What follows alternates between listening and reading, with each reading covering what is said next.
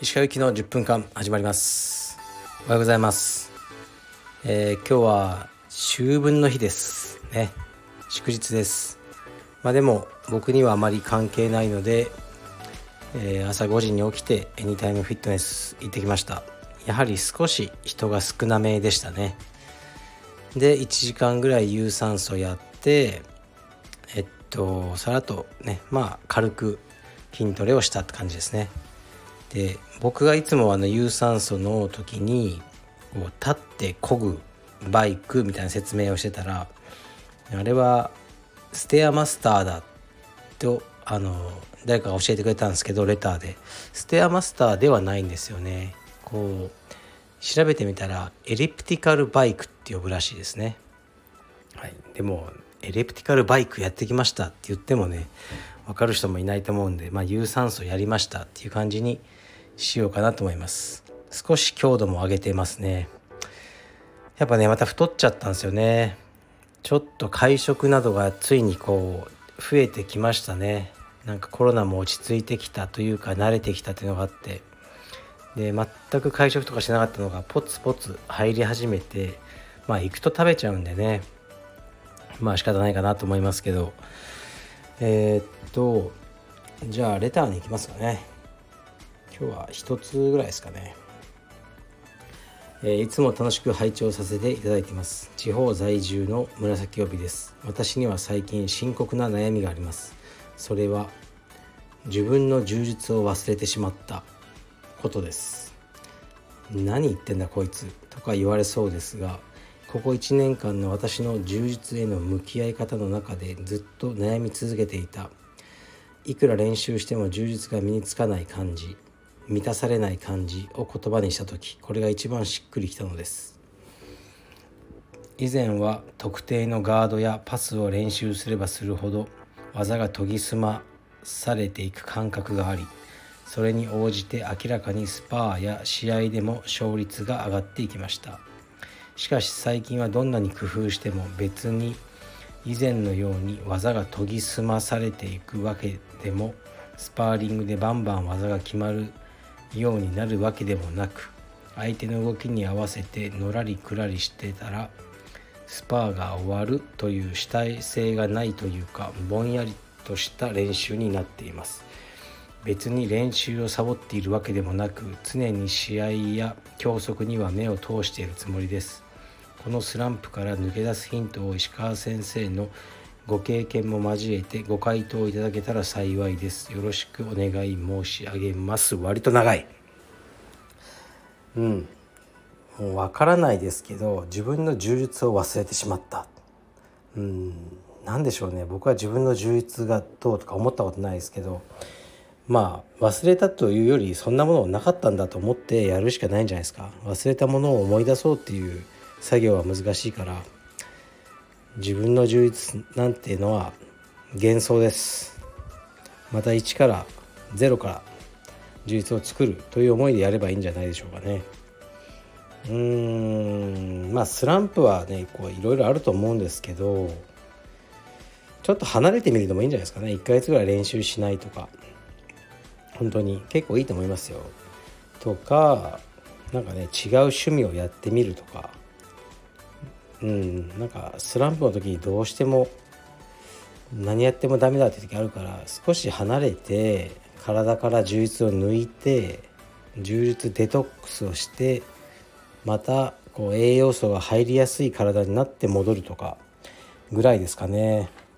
うん僕はそれぐらいしかないですね、ま、僕はその離れたことはないんですけど自分が現役の時に自分から。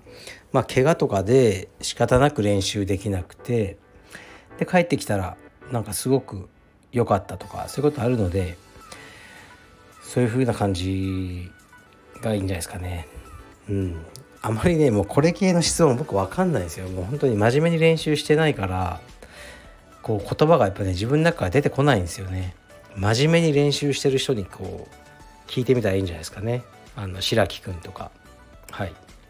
と思います。すいません。はい。またレターが枯渇してしまいました。で今日はですねあの僕多分ねネットフリックスの契約にすごいこうあの貢献してるっていう噂があるんですよね。すごいいろいろ見てるんで僕が言うと結構ね見たくなっちゃうっていうあののがあるらしいですね。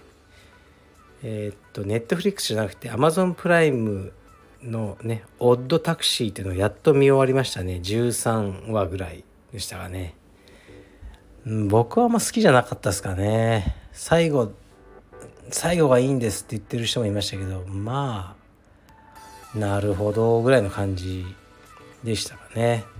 なんとなく。で今ネットフリックスで見てるのがえー、っとね F1 のドキュメンタリー見てますね。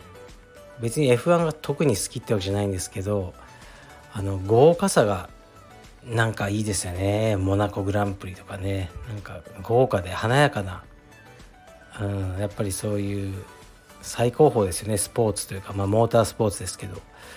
を見てまして。あとゴールデンカムイというアニメも見てますね。割と面白いですね。まだ見始めたばっかりで。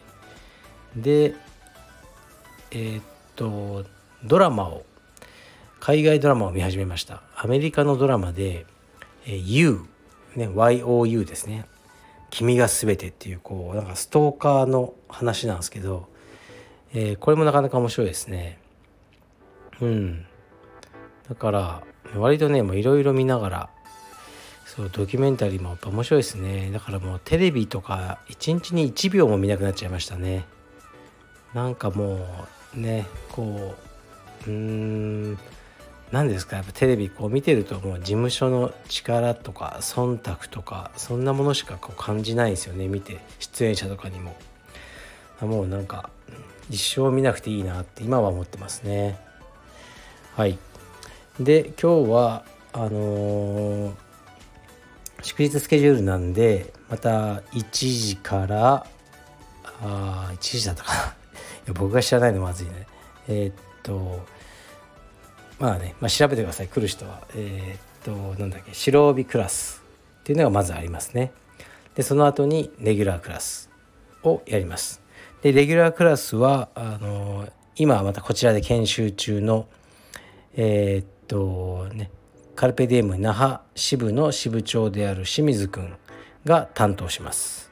多分今日人いっぱい来るからね緊張すると思いますけどをやってもらってそれで一応研修は終わりかな。彼も明日から試合会場にいるんじゃないでしょうか。うん。